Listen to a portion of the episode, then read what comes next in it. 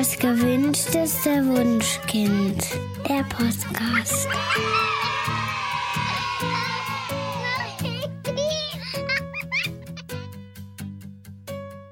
Hallo und herzlich willkommen zu Das gewünschteste Wunschkind, der Podcast mit Daniel Graf und Katja Seide. Ja, schön, dass ihr auch heute wieder mit dabei seid. Auf diese Folge freue ich mich persönlich ja schon seit Monaten. Also genau genommen seit Folge 89, in der Michelle Jussi und Katharina Spangler bei uns zu Gast waren. Michelle ist Psychologin und Familienbegleiterin bei den frühen Hilfen und hat mit Lektorin Katharina Spangler das Projekt Mama-Fürsorge ins Leben gerufen. Wir haben damals in unserem ersten gemeinsamen Podcast über die Erschöpfung und Überforderung von Eltern gesprochen und dieses Gespräch hat Katja und mich damals total geflasht und deswegen mussten wir die beiden ganz unbedingt nochmal zu uns einladen. Herzlich willkommen, ihr zwei. Hallo. Ja, vielen Dank für die Einladung. Hallo. Ja, wir freuen uns wirklich sehr, dass ihr heute wieder mit äh, ja, dabei seid und wir wollen mit euch über das Thema Schuldgefühle sprechen. Erst vor ein paar Tagen habe ich in unserer Facebook-Gruppe Das gewünschteste Wunschkind aller Zeiten einen Beitrag von Judith gelesen, in dem es auch um Schuldgefühle ging. Ich würde den gern zum Anfang der heutigen Folge mal leicht gekürzt vorlesen. Judith fragt nämlich, fühlt ihr euch manchmal auch so unter Druck gesetzt? Ich bin so dankbar für all die modernen Ratgeber, die mir die Welt bedürfnisorientierter Erziehung und gewaltfreier Kommunikation erklären. Erst durch sie habe ich verstanden, dass ich durch meine eigene Kindheit vollkommen anders geprägt bin. Weil ich es nicht von zu Hause aus so mitbekommen habe, gelingt es mir in Stress- und Streitsituationen mit Schlafmangel oder an schlechten Tagen oft nicht so auf meine Kinder einzugehen, wie ich es mir wünsche. Ich höre Ratgeber, Podcasts, lese, reflektiere, nehme mir so viel vor. Überall höre ich, was für schlimme Folgen es für Kinder hat, wenn die Eltern ihnen das Gefühl geben, schuld an deren Launen zu sein. Wenn sie ihre Kinder wegen Kleinigkeiten anschreien, die Beherrschung verlieren, überfordert sind. Und darum ist es mein größter Wunsch, eine gute Mutter zu sein, ihnen jeden Tag bedingungslose Liebe zu schenken, so wie diese ganzen Ratgeber, Schreiber und Podcast-Produzenten das offenbar hinbekommen. Es klingt so, als müsste man das alles nur einmal verstehen verstanden haben und dann wird es immer besser. Nicht von heute auf morgen, aber man schafft es schon. Aber egal, wie viel Wissen ich mir aneigne, es fühlt sich so an, als würde es überhaupt nicht besser. Ich bekomme das in der Praxis nicht hin und genüge so gut wie nie meinen eigenen Ansprüchen. Ich weiß, dass ich gnädiger mit mir selbst sein müsste. Es geht schließlich um meine Kinder. Es lastet so viel Druck auf mir durch alles, was man so liest und hört, weil ich es so oft nicht umsetzen kann. Ja, und als ich das las, habe ich natürlich gleich an euch und euer neues Buch gedacht. Das heißt, täglich grüßt das Schuldgefühl, wieso mit dem ersten Kind auch das schlechte Gewissen einzieht und wie du die negativen Gefühle loswirst. Euer Buch ist im Humboldt Verlag erschienen und wir verlinken es natürlich wie immer in den Show Notes. Ja, als ich den Beitrag von Judith gelesen habe, habe ich gleich sofort Schuldgefühle bekommen. Ähm, ja, schließlich bin ich ja auch Autorin und Podcasterin und uns ist es ja eigentlich enorm wichtig, dass wir deutlich machen, dass Elternschaft kein Wettbewerb ist und dass es nicht darum geht, irgendwie perfekte Eltern zu sein und dass wir das auch gar nicht sind. Und im Blog erzählen wir ja auch ganz häufig davon, ähm, ja, wie Situationen bei uns ungünstig verlaufen sind. Ähm, dennoch scheint es in unserer Elternblase ähm, ja erkennbar zu sein, dass die Leichtigkeit, die wir uns wünschen, irgendwie ziemlich schwer zu erreichen ist und wir uns dabei quasi selbst im Weg stehen. Mhm. Und genau deswegen wollen wir heute über Schuldgefühle, Gewissensbisse ähm, und eben das schlechte Gewissen sprechen. Also vor allem ähm, uns Mütter verfolgen diese Gefühle ja ziemlich hartnäckig. Also uns quälen negative Gedanken und Gefühle häufig dann, wenn wir denken, dass wir die Erwartungen, die an, äh, an uns oder die wir, wie Judith, an uns selbst haben, ähm, nicht erfüllen. Und zu verstehen, warum das so ist, müssen wir als erstes einen Blick auf Schuldgefühle werfen. Ähm, wie, wie entstehen die denn und warum quälen die uns so? Um, um das genauer zu verstehen, ist es, glaube ich, ziemlich wichtig, eben hinzuschauen, ähm, dass Schuldgefühle jetzt nicht per se etwas Schlechtes sind. Sie keimen und sprießen in uns eigentlich nicht, äh, um uns zu quälen, so wie es jetzt aber eben auch bei der Judith oder bei uns Müttern der Fall ist, ist sondern eigentlich haben sie den Auftrag, uns zu helfen, ähm, uns im sozialen Miteinander zurechtzufinden. Also sie sind so wie sowas wie ein inneres Regelsystem, das wir haben, ähm, ein, ein innerer Kompass, der uns hilft äh, einzuschätzen, was ist, was ist gut, was ist richtig, womit äh, könnte ich Gefahr laufen, auch sozial vielleicht anzuecken, ausgegrenzt zu werden. Ähm, wie kann ich mich durch die soziale Vielfalt manövrieren? Ähm, wie kann ich gut im Miteinander sein, äh, eine hilfsbedürftige, äh, eine hilfsbereite Person sein, die dann auch wieder Empfänger von Hilfeleistung ist? Also dieses ganze empathische Miteinander ähm, hat als Basis tatsächlich auch einfach, dass es uns wichtig ist, wie wir uns verhalten. Und dieses Wie wird äh, gesteuert von eben unserem Gewissen. Und wenn wir gegen Ansprüche oder dieses innere Regelsystem verstoßen, wird aus unserem Gewissen ein schlechtes Gewissen.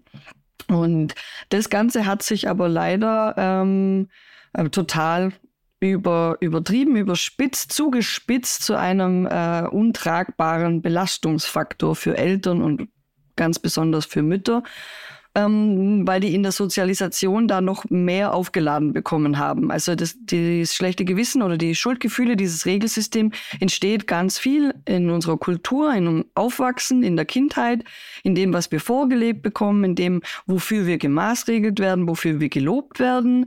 Äh, es sind auch Persönlichkeitsfaktoren, die wir mitbringen. Also sehr gewissenhafte Personen und sehr empathische Personen sind besonders anfällig für Schuldgefühle ähm, weil sie ein, weil die inner, das innere Regelsystem ist straffer quasi und somit wird es schneller übertreten bei diesen Menschen und ähm, es eben ganz viel aus unserer Kindheit kommt. Und da sind die Frauen schon viel mehr darauf sozialisiert, dass sie sich verantwortlich fühlen für die Gefühle anderer, fürs Wohlergehen anderer, für, den, für die Fürsorge und Pflege anderer.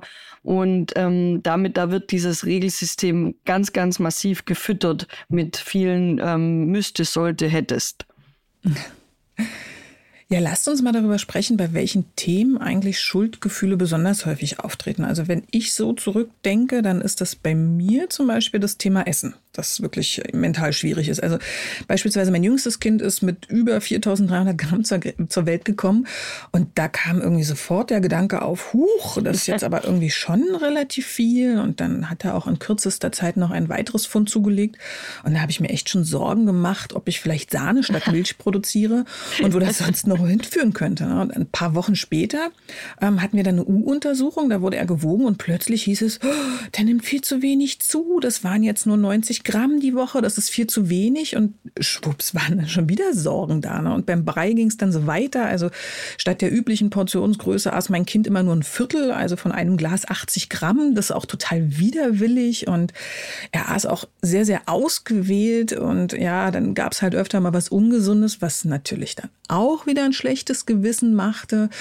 Und auch das Umfeld sagte immer, boah, der ist aber schmal. Und naja, das Ende vom Lied ist, dass mein Sohn nach Corona nun eher zu den kräftigeren Kindern zählt. Und ihr werdet es erraten.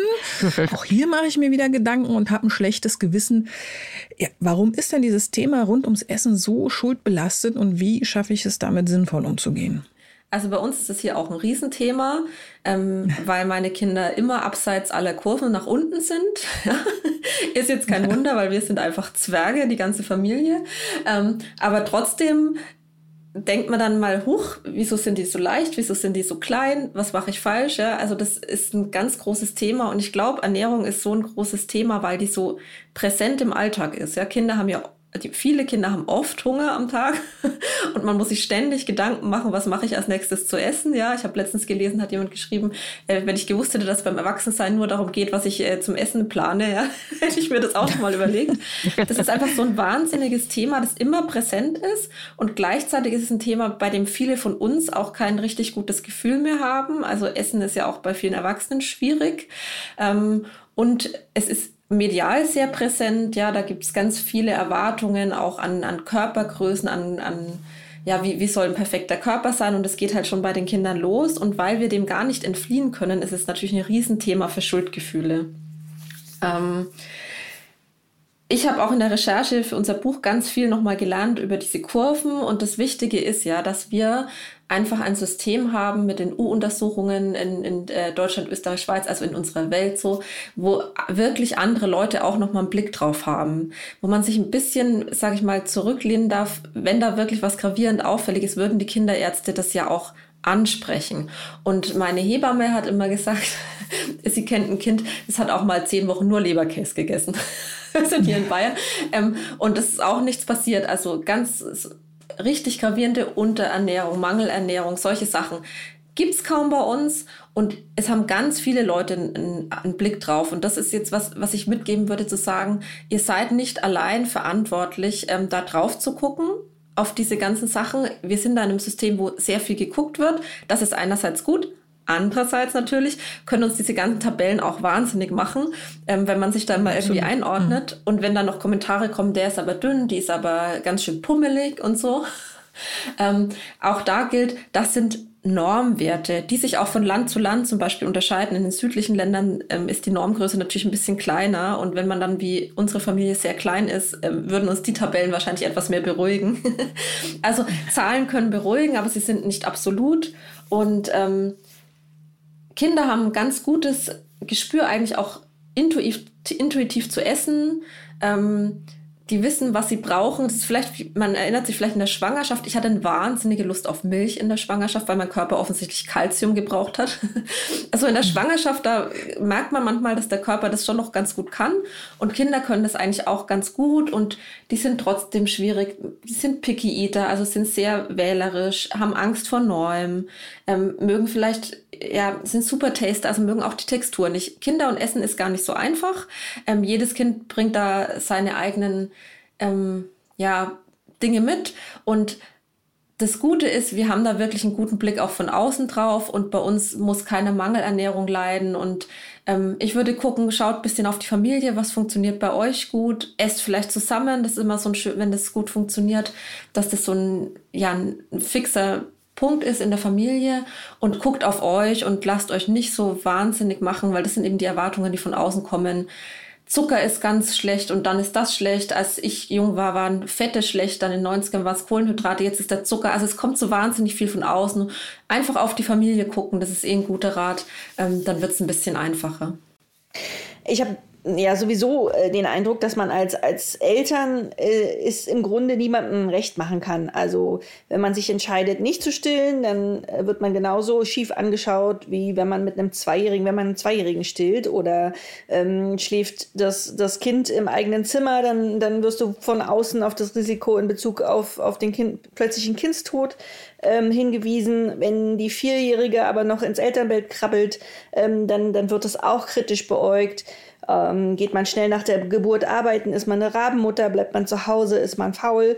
Also woran liegt es denn eigentlich, dass in unserer Gesellschaft insbesondere Eltern immer so im Fokus der Kritik stehen? Ähm, wenn ich darauf eine einzige Antwort hätte, äh, äh wäre ich, wär ich, wirklich happy und würde sie versuchen zu eliminieren, weil es ist ein ganz ähm, anstrengendes Phänomen. Aber du hast absolut die Beobachtung, kann ich genauso unterschreiben. Äh, jeder redet mit, wenn es um Kinder geht. Also jeder war ja mal Kind und jeder hat eine Mama. Also muss da sich auch jeder auskennen, weil bei meiner Mama war das so. Und als ich Kind war, das äh, Kind war, war das noch so. Das hat mir auch nicht geschadet hat. Ähm, da ist auch sehr viel Verklärung mit dabei, würde ich mal äh, vermuten, genau. Und ähm, aber also das ist ja ein Thema, da braucht man keine Expertise, da kann jeder mitreden, weil jeder hat schon ein Baby gesehen, jeder war mal Baby und ähm, genau, wie das so abläuft, das kann man sich ja angucken. Medialisch ist auch sehr präsent. Ähm, das Vergleichen ist auch durch Social Media wahnsinnig leicht geworden und man kann sich da seine Bubble suchen, ähm, in der man dann durch das Zus Zusammengehörigkeitsgefühl auch bestätigt wird in seinem Weg andere dann wieder dafür ein bisschen auch abwerten kann, weil die einen anderen Weg gehen. In, ähm, das hilft, weil man, weil so viel Unsicherheit herrscht als Eltern. Dann sucht man sich da wieder die Vergleiche und die Bestätigung für den eigenen Weg und muss dafür vielleicht auch einen anderen Weg ein bisschen abwerten. Ähm, und dann finde ich ein riesengroßes Problem heutzutage, also es ist Fluch und Segen. Wir haben sehr viel Zugang zu Wissen jetzt durch das Internet, durch tolle Blogs wie, wie euren und, und viele Ratgeber und solche Dinge. Wir haben richtig viel Zugang, aber zweierlei. Äh, es ist sehr unterschiedlich, was man im Internet findet. Also man, man findet sowohl Sicherheit als auch viel Verunsicherung. Das hat die Katharina gerade auch schon angesprochen mit, ähm, was jetzt gerade wieder das verteufelste Nahrungsmittel ist. Äh, ähm, und dieses, und wir haben alle eigentlich tatsächlich jetzt in unserer Generation auch keine gute Medienkompetenz gelernt, muss man ja auch sagen. Also wenn wir im Internet recherchieren, fällt es uns ja auch schwer zu unterscheiden, was eine gute Quelle ist und was nicht, worauf ich mich jetzt wirklich vielleicht verlassen kann, wenn ich Wissen suche. Äh, und mit dadurch ist von außen, durch diese Zugänglichkeit von Informationen, ist von außen der Anspruch an Eltern ja sehr gestiegen. Und jetzt schaut da jeder drauf mit, naja, man weiß doch heutzutage, dass das, das, das und das gut ist. Wieso machen sie es dann nicht? Ähm, also wir müssen ja noch viel perfekter abliefern, weil wo ist denn die Ausrede? Wieso hast du dir das nicht gut durchgelesen? wie das ist mit der Ernährung, mit den Gewichten, mit der Erziehung, mit der gewaltfreien Kommunikation. Und da würde ich sagen, ähm, hat man viel zu viel Verantwortung nur auf elterliche Schultern gepackt und von außen wird nicht mehr viel mitgetragen. Also eigentlich, äh, wenn man jetzt auch an Nathalie Klüvers Buch denkt, sind Familien ja so richtig an den Rand der Gesellschaft gedrängt worden, weil Verantwortung mittragen will niemand. Aber mit dem Finger auf Eltern zeigen, wie sie es eigentlich besser machen sollten, dann was sie alles denken sollten, das tun alle. Da sind sie ja. groß. Und das, ja. ist, das ist das, das ist der Punkt, der mich auch richtig ärgerlich macht. Weil, wie wir im ersten Buch ganz klar gesagt haben, die Verantwortung für eine, fürs gesunde Aufwachsen der nächsten Generation, das tragen alle mit. Nicht nur Eltern. Definitiv. Gerade das Thema Gesundheit ist irgendwie besonders gut dazu geeignet, ganz schnell ein schlechtes Gewissen machen. Also ich kenne das von mir, wenn ich krank bin und mich nicht ausreichend gut um meine Kinder kümmern kann, dann geht es mir irgendwie mental gleich noch, noch mal schlechter. Und eine Freundin von mir, die ist alleinerziehend und ähm, hat chronische Migräne und die muss ihr Kind einfach zwingend öfter mal sich selbst überlassen, weil einfach gar nichts mehr geht. Ihr sagt, das ist ganz, ganz wichtig, in solchen Situationen Hilfe anzunehmen. Ja, also die, dieses Bild von der Männerschnupfen, die liegen dann gleich zwei Wochen flach, die Väter, und wir, wir schleppen uns auch noch mit 40 Fieber irgendwie zur Kita, um die Kinder dahin zu bringen. Das ist halt so was, was, da wird wieder diese aufopferungsvolle Mutter, die kann ja nicht krank sein, die darf ja nicht krank sein, so glorifiziert. Und das ist halt gerade bei Gesundheitsthemen super schwierig. Ich glaube, wir haben alle gerade einen ziemlich harten Krankheitswinter hinter uns mit äh, kleinen Kindern. Ähm, mhm. Da ist man so oft an die Grenzen gekommen und ich hatte mit Michelle auch mal ein ganzes Telefonat, als wir hier alle zu äh, viert Covid hatten, ähm, jetzt schon länger her, wo wir wo ich einfach mich nochmal habe bestätigen lassen, ja, obwohl ich unser Buch ja kenne, ähm, wenn, wenn krank ist, ist Ausnahmezustand und dann äh, dürfen auch alle Regeln außer Kraft gesetzt werden, die sonst gelten. Und dann guckt euch, dass ihr euch Hilfe holt, soweit es geht. Und ähm, das ist ja auch das, was wir im ersten Buch halt ähm, ganz viel geschrieben haben. Die Klügere gibt ab, also immer Hilfe holen. Jetzt ist Covid ein Sonderfall gewesen, vor allem damals noch, als man so komplett isoliert war. Aber ähm, ich bin auch chronisch mhm. krank und ähm, meine Kinder wissen, ähm, wenn es mir gerade nicht gut geht, dann ist Mama nicht ganz so verfügbar. Und ähm, gerade wenn man chronisch ist, jetzt so bei Migräne zum Beispiel, wenn man weiß, dass es so periodisch wiederkehrt, ähm, kann man sich da schon ein Netz ähm, schaffen und ein paar Bezugspersonen, die wirklich sagen, da ich kann vielleicht auch mal kurzfristig einspringen, da muss ich nicht groß erklären, was ist Migräne, woher kommt es, warum falle ich jetzt aus. Ähm, das sind solche Sachen. Wir hatten, haben in unserem Buch hat äh, Fabiola auch einen Gastbeitrag äh, geschrieben, die hat eine chronische Darmkrankheit und die erzählt eben auch, wie ein offener Umgang mit den Kindern hilft, wenn man ganz klar den auch vorlebt, wenn man krank ist, ruht man sich aus und darf sich auch ausruhen. Ja, was ist denn auch, was leben wir denn vor, wenn wir uns irgendwie total, wir würden unser Kind ja auch nicht mit 40 Grad in die Kita schicken, wenn wir uns da quasi durchschleppen. Das ist ungesund für alle und das ist ja auch, würden wir von niemand anderem verlangen, außer von uns. Ja, das ist immer das Problem, dass wir mit uns viel, viel kritischer sind als mit anderen. Krankheit ist was, was ich nicht beeinflussen kann. Da bin ich schwächer, da brauche ich Ruhe und wir dürfen die uns auch geben und müssen dann nicht ähm, das letzte Fähnchen hochhalten. Das finde ich ganz, auch auf Social Media so ganz schwierig. So, ich bin total krank, aber ich schaffe trotzdem alles. Es ist, ist, betrifft nicht nur Mütter, ne? Ist ein, hat sich jetzt vielleicht den letzten Jahren ein bisschen geändert, aber wir haben uns ja auch mal ins krank ins Büro geschleppt und keiner darf krank sein. Wir müssen alle leisten. Da sind so viele Leistungsgedanken auch unserer Gesellschaft dahinter, die echt ein bisschen schwierig sind und gefährlich auch. Und wir sagen ganz klar, holt euch da Hilfe. Ähm, das ist keine Schwäche. Das, wer krank ist, ist krank. Auch Mamas dürfen krank sein. Unbedingt, unbedingt. Ähm, was mir auffällt, ist, dass wir äh, in letzter Zeit relativ häufig Zuschriften bekommen von Eltern, beziehungsweise in dem Fall eher Müttern, äh, die mit ihrer Mutterrolle hadern. Manche sind überrascht davon, dass ihnen der Mutterinstinkt oder das Bauchgefühl zu fehlen scheint. Äh, andere sagen ganz klar, ich bin überfordert. Ähm, man liest es auch manchmal jetzt in den sozialen Medien, dass das einige Prominente ähm, unumwunden zugeben, ja, ich, ich bin überfordert mit meinen Kindern. Ähm, leider ernten die dann halt bei solchen ehrlichen Postings ja häufig relativ bissige Kommentare, so nach dem Motto, ja, ihr habt das doch so gewollt und stellt euch mal nicht so an. Ähm, ich finde, das erzeugt dann wieder Druck weil sich die Eltern, die, die, die das dann auch lesen, also nicht nur die das gepostet haben, sondern die auch doch äh, da in den Kommentaren lesen und die das genauso fühlen, sich halt fragen, ob, ob sie sich einfach nur anstellen oder ob sie übertreiben oder äh, ob sie das jetzt wirklich fühlen. Also ich finde es ganz schön schwierig im Moment. Mm, ja, also ich habe mir die ganz, als ich zum ersten Mal Mutter wurde, auch ganz oft irgendwie die Frage gestellt, hä, ähm, wie kriegen die anderen das hin? Ich übertreibe doch, ja. So schlimm kann es ja eigentlich gar nicht sein. Also es war natürlich nicht nur schlimm, aber an den, den schlimmen Tagen zum Beispiel mit dem Schlafentzug oder was auch immer da gerade aktuell ist. Ähm, ja. Das Problem ist immer dieses, man darf nicht jammern, ihr habt es euch auch doch so ausgesucht, ja. ja?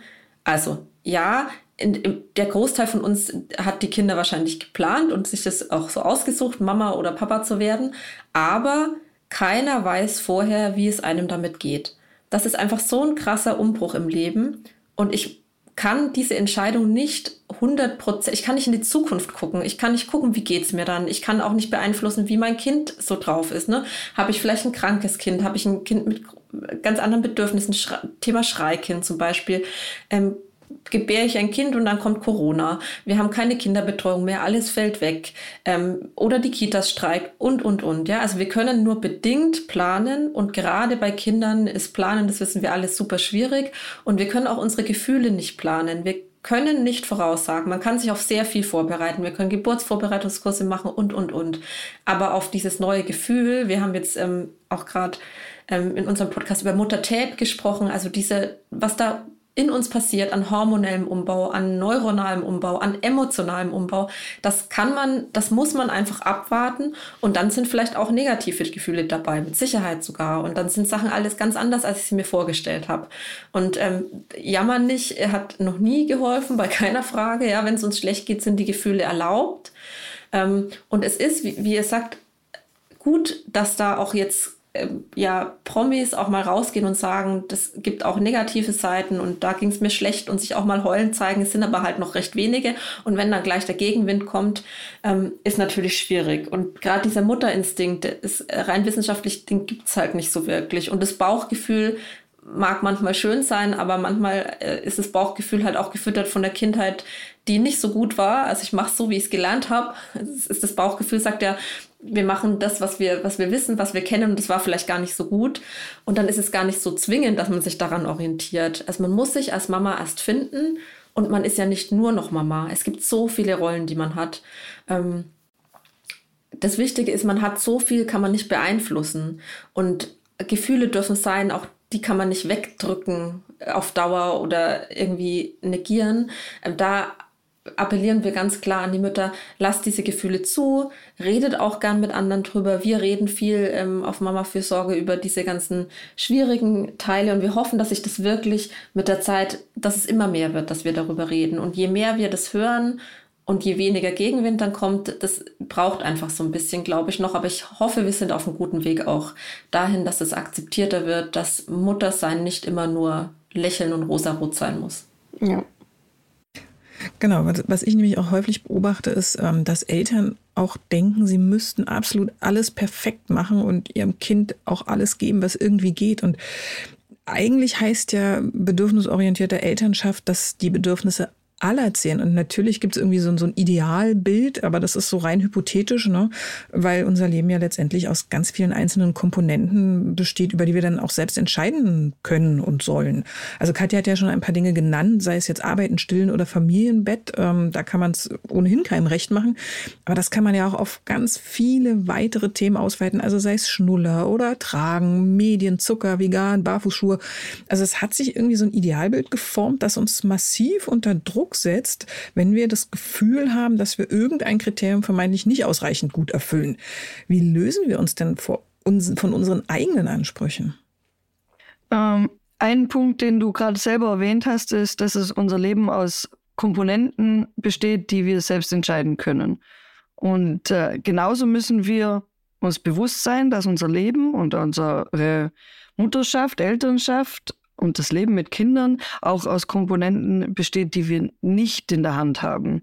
Also wie unser Kind zum Beispiel einfach vom Temperament her sein wird oder ähm, wo wie sich die Gesellschaft entwickelt, politisch, ähm, Klima, äh, finanziell, jetzt haben wir gerade eine Energiekrise und einen Krieg in der Nachbarschaft, solche Dinge, da haben wir keinen Einfluss drauf. Also Einflüsse von außen, die unser Leben maßgeblich mitbestimmen, haben, äh, haben wir nicht in der Hand. Also das fühlt sich für viele immer so unsicher an. Es heißt, es äh, heißt aber gleichzeitig auch, dass ich nicht immer alles frei äh, entscheiden kann und somit auch nicht äh, immer 100 Prozent erfüllen kann. Weil eben, wenn ich mir vornehme, dass ich viel sozial auf die soziale Entwicklung meines Kindes achte und dann ist Corona und plötzlich äh, sitzt man nur noch zu Hause und das Kind kann nicht in den Kindergarten, und dann ähm, fühle ich mich schuldig, weil mein Kind jetzt in dieser Zeit gerade keine sozialen Kompetenzen er erwirbt oder einfach nicht den Spaß in der Kinderkrippe hat. So einfach mal jetzt abgesehen von Förderwahnsinn, einfach mal nur dieses in, im Kindergarten spielen können. Und da habe ich ein schlechtes Gewissen, deswegen habe ich aber überhaupt keinen Einfluss drauf, weil das das war eine politische Entscheidung. Das wurde uns auferlegt. Ähm, man hat, ich, ich gehe davon aus, man hat mit bestem Wissen und Gewissen versucht, das zu entscheiden für, für uns, um uns zu schützen. Aber prinzipiell hatte ich es nicht in der Hand. Ja, und, und somit kann, äh, dieses schlechte Gewissen kann ich eigentlich mal ad acta legen und diesen Anspruch, weil da hatte ich keinen Einfluss drauf. Ähm, und diese Erkenntnis und Akzeptanz, äh, man kann es nicht allen recht machen und ich habe auch nicht zu 100 Prozent alles in der Hand, dann führt schon mal ein bisschen dazu, dass der Anspruch ein bisschen sinkt, weil äh, ich kann ein, einfach auch nur beeinflussen, was ich in der Hand habe. Von den Dingen, die ich dann in der Hand habe, da muss ich mir noch mal ganz genau hinschauen, wo kommen die Ansprüche her? Sind sie von außen indoktriniert. Also habe ich sie von, auferlegt bekommen von der, von der Schwiegermama, von, von der Krabbelgruppe, von den Müttern aus der Krabbelgruppe. Sind es denn wirklich meine eigenen Dinge, die mir da so wichtig sind? Warum sind sie mir so wichtig? Hm, wo kommt das her? Und dann äh, mit dem Blick aufs Kind. Also da ist für mich ganz zentral eben nicht vielleicht unbedingt dieses Bauchgefühl, das verfälscht sein kann oder diese Ansprüche von außen, sondern und was ist für unser kleines Familiensystem, Mutter, Vater, Kind, Mutter, Mutter, Kind, äh, Vater, Vater, Kind, in den all seinen bunten Konstellationen, dieses kleine System, was ist gut für dieses System und was gibt mein Kind denn vor? Äh, nur weil ich gelesen habe, dass Tragen ganz, ganz, ganz toll ist und super für die Bindung, wenn mein Kind nicht getragen werden will, kann ich es nicht in diese Trage packen. Äh, oder eben, wenn es für alle Beteiligten un unglücklich ist, dass man zusammen im Bett schläft oder einer sehr darunter leidet, weil er dann nicht schlafen kann, weil er bei jedem Seufzer aufwacht, dann ist das Familienbett nicht die richtige Entscheidung für dieses kleine System auch wenn es für viele andere das Richtige ist. Und da ist dieser individuelle Blick auf das Kind und das kleine System das Zentrale für diese Ansprüche. Daran sollten die sich ausrichten. Was wollen wir? Was tut uns gut? Und nicht, was, was steht äh, in dem Blog, was macht die Nachbarin und was hat meine Schwiegermutter gemacht. Ja, das finde ich einen total wichtigen Punkt tatsächlich. Ähm, das, das schlechte Gewissen meldet sich bei vielen Eltern ja auch, wenn sie ihr Kind dann in die familienergänzende Betreuung geben. Ähm, Leider ist es in Deutschland nach wie vor so, dass die Betreuungssituation ja eher suboptimal ist ähm, und die meisten Eltern irgendwie Abstriche machen müssen. Ähm, wie löse ich denn diesen inneren Konflikt? Also ich muss einerseits oder möchte einerseits mein Kind in die Kita geben und andererseits äh, weiß ich aber, da ist irgendwie nicht alles optimal. Mhm. Ähm, also da möchte ich auch gerade, weil es ähm, momentan ja auch wegen diesem bayerischen Report auch wieder ganz medial präsent ist und wieder sehr viel ähm, Angst äh, rum ist, möchte ich ganz kurz dazu sagen, dass, dass ich jetzt mal nicht zur Panik raten würde, äh, weil mhm. man da schon so immer bei sich in, im Ort, im Bezirk, in der Stadt oder so die einzelne Betreuungseinrichtung sich anschauen kann ähm, und die, äh, das jetzt nicht heißt, dass es per se äh, ein, eine schlechte Ergänzung zum Familiensystem ist. Also da einfach nur mal ein bisschen auch äh, Beruhigung reinbringen. Es gibt auch sehr viele gute Angebote und Möglichkeiten. Mhm. Ähm, tatsächlich muss ich aber schon, wie du gesagt hast, es ist gut möglich, dass ich Abstriche machen kann. Also jetzt im Moment mit ähm, äh, Fachkräftemangel um, ist es abzusehen, dass es nicht so bedürfnisorientiert und individuell in der Begleitung ablaufen kann, wie ich das natürlich zu Hause habe.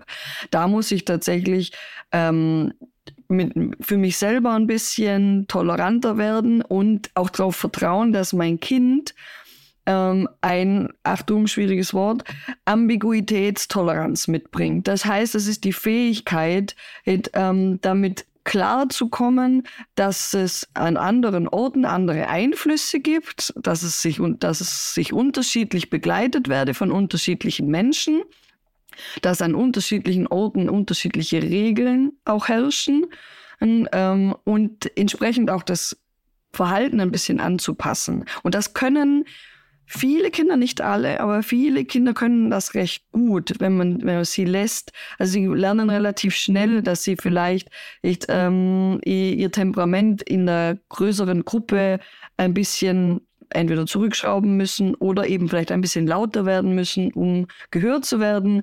Und ähm, diese, mit dieser Toleranz, diese in, innerlich zu regulieren, dabei kann ich meinem Kind sehr gut helfen, indem ich außerhalb der Betreuungseinrichtung in gutem Kontakt bin. Und da äh, viel nachspüre, wie geht es meinem Kind damit, wie kommt es aus der, wie kommt es aus der Kita nach Hause, was braucht es dann, ich muss Ausgleich schaffen.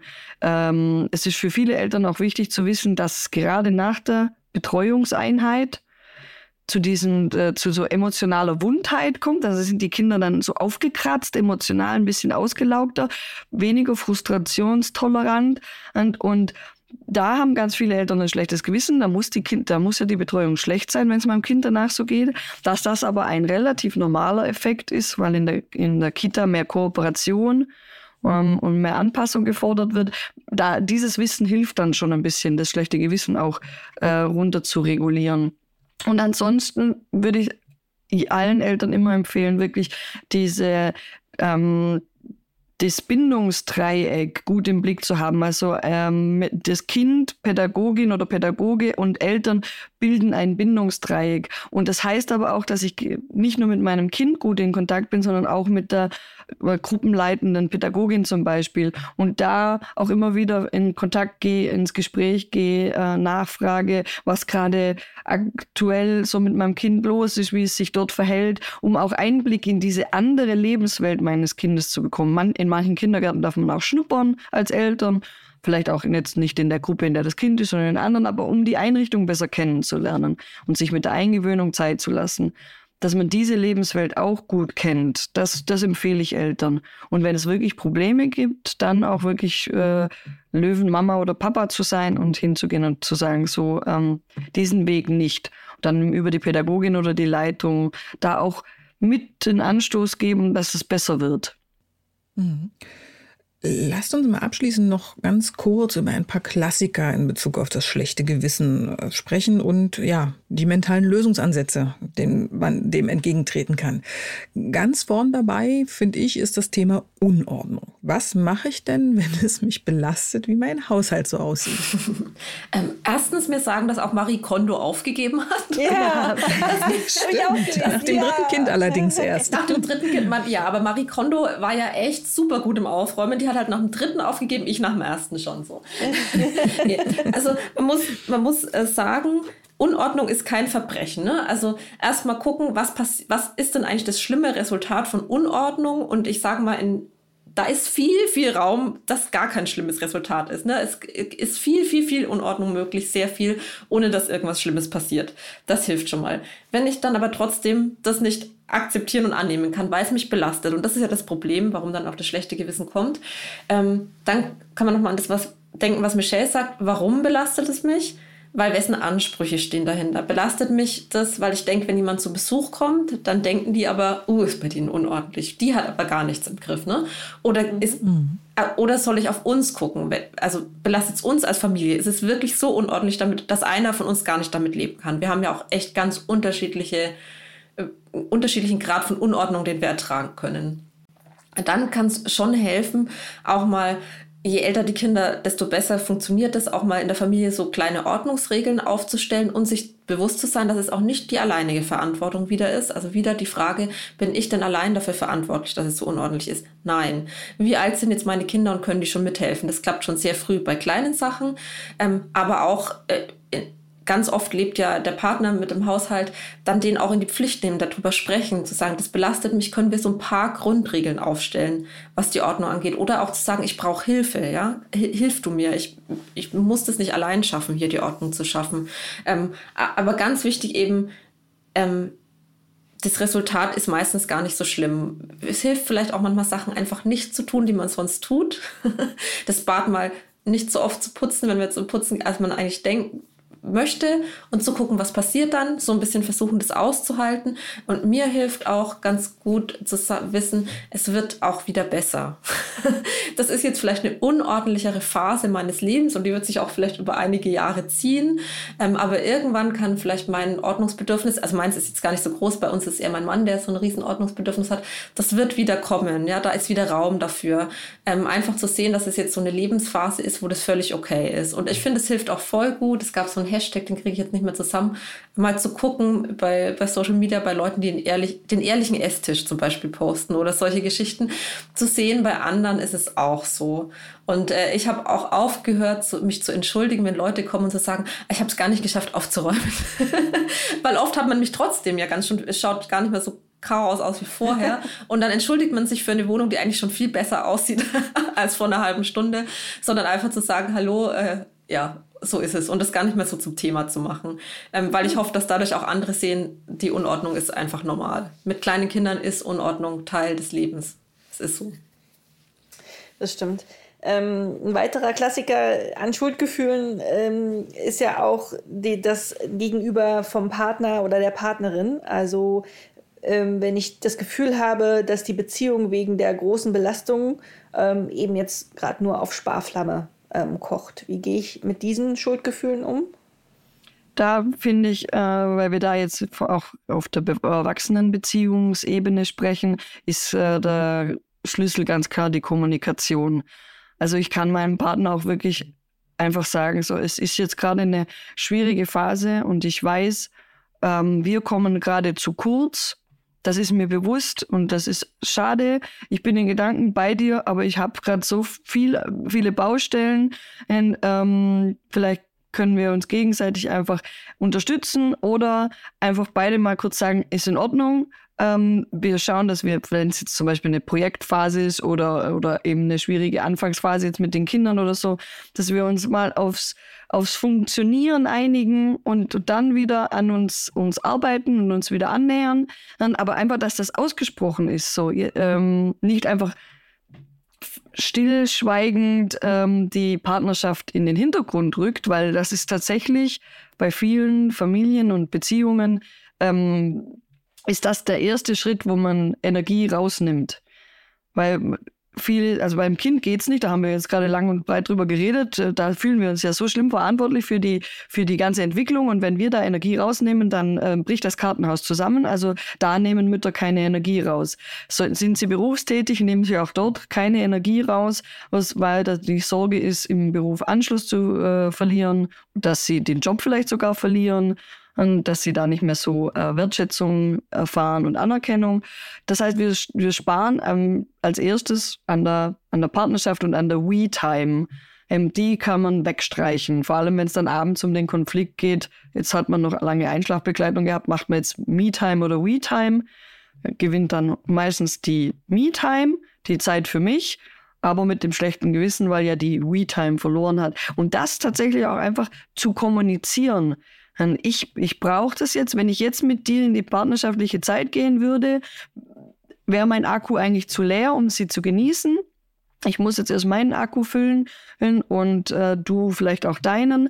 Und diese unterschiedlichen Bedürfnisse im Blick zu haben und zu sagen, ich sehe dich, ich weiß, dass du gerne Zeit mit mir verbringen würdest, dass ich kann, ich kann es jetzt gerade nicht leisten, ist für den Partner ja aber auch schon ein Signal. Ich bin nicht einfach durchs Raster gefallen. Ich werde gesehen, auch wenn es jetzt gerade nicht möglich ist, dieses Bedürfnis nach partnerschaftlicher Zeit oder so zu erfüllen, aber ich bin nicht einfach nur vergessen wurden und äh, unter den Karren geraten in den vielen Belastungen. Da glaube ich, ist ein ganz zentraler Punkt. Und wenn die, wenn die Belastung, also dadurch, dass wir, was wir im ersten Buch gesagt haben, gut aufgeteilt werden kann, eben vielleicht auch die Care-Arbeit besser verteilt werden kann und der Mental Load, hoffen wir, dass solche Belastungsspitzen dann auch auf beiden Schultern äh, verteilt werden können, so dass sich die dass sich Zeit für Partnerschaftlichkeit auch wieder ergeben kann und ansonsten nach einer bestimmten Belastungszeit auch wirklich wieder ganz aktiv an der Beziehung arbeiten und sich das dann auch vorzunehmen. Vielleicht während das gerade so ein bisschen ähm, liegen bleibt, äh, gemeinsam Pläne schmieden. Äh, und die kann man sich auch mal kurz per WhatsApp schicken. Wenn, wenn, das, wenn das alles wieder ruhiger ist, wenn diese Phase vorbei ist, dann, mach, dann, dann lass uns doch das, das und das machen. Also in Aussicht stellen, weil erwachsene Menschen in der Regel besser im Bedürfnisaufschub sind als Kinder. In der Regel. ja. Ähm, ganz zum Schluss noch eine Frage. Ähm, ein, ein Thema, was, glaube ich, auch vielen Eltern ein schlechtes Gewissen macht, ist ähm, das Thema, dass man Geschwistern nicht ähm, ja zu gleichen Teilen gerecht werden kann. Also was kann ich denn machen, wenn Geschwisterzoff im Alltag herrscht und ich wirklich das Gefühl habe, irgendwie beide bleiben oder drei oder vier bleiben auf der Strecke und ich kann da nicht genügend tun. Jedenfalls nicht so viel, wie ich es gerne würde. Also da hilft äh, tatsächlich jetzt äh, ganz, ganz gut Wissen und Zahlen. Ich hatte das jetzt in letztens, letzte Woche in einem Workshop zum Thema Schuldgefühle auch. Ähm, und als die Geschwisterfrage kam und habe gesagt, es gibt Zahlen, dass ähm, Geschwister zwischen drei und sieben Jahren sich ungefähr dreieinhalb Mal pro Stunde streiten und zwischen zwei und vier Jahren sogar sechs Mal pro Stunde, also etwa alle zehn Minuten. so ein Streit dauert dann auch ein bisschen.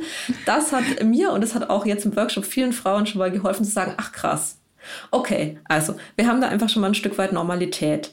Ähm, zu wissen, dass dieser Streit bei Geschwistern so anstrengend der es auch in der Begleitung oft ist und auch für die Geschwister natürlich äh, irgendwie anstrengend ist, die lernen dadurch auch. Also deswegen streiten Geschwister, weil die lernen, ähm, wie man sozial miteinander klarkommt, die lernen Probleme zu lösen, die lernen Kompromisse einzugehen, die lernen ähm, ja Bedürfnisaufschub, die ja, es ist einfach ein ganz ist ja auch was super Wertvolles, was Geschwister haben, dass man solche Sachen daheim lernen kann. Die werden dann eben oft auch ausgekämpft. Gerade wenn man sich so gern hat und so eng ist in der Familie ähm, und sich fallen lassen kann, dann wird es dann auch mal wütend. Also die Kinder können da, also oft entwicklungstechnisch sind die halt noch gar nicht so weit, wie wir es sein sollten. Und uns gelingt es ja auch nicht immer, ohne Streit durchs Leben zu gehen.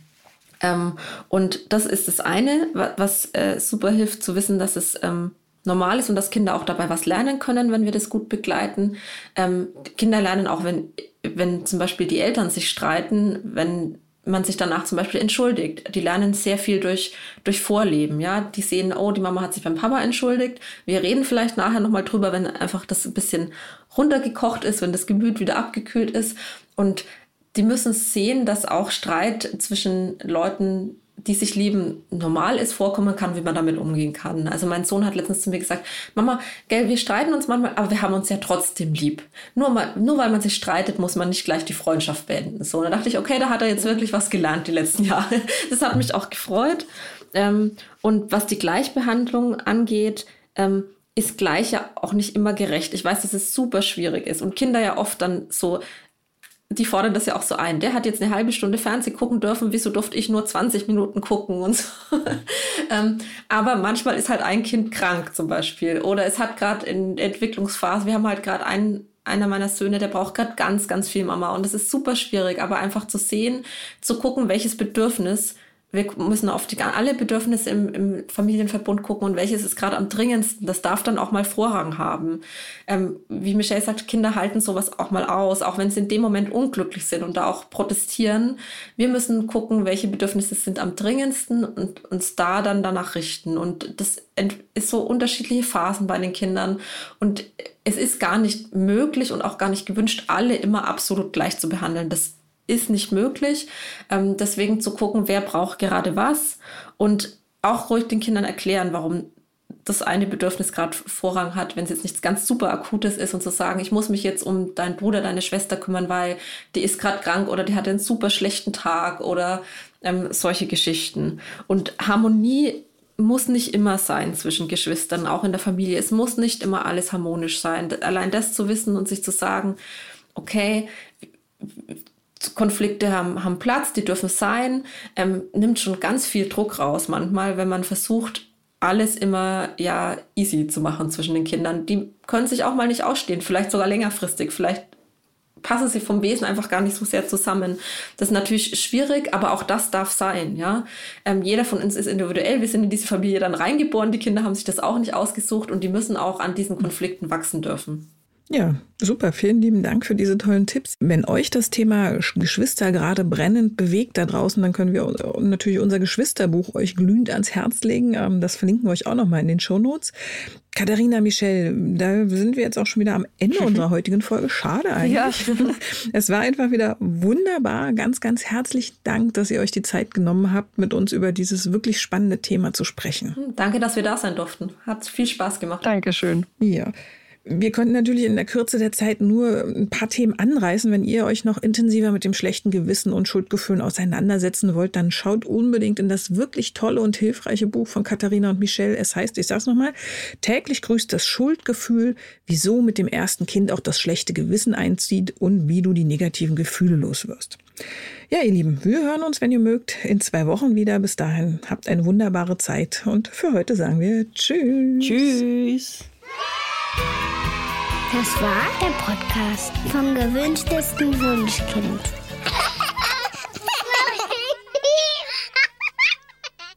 Dieser Podcast ist eine Produktion der Audio Alliance.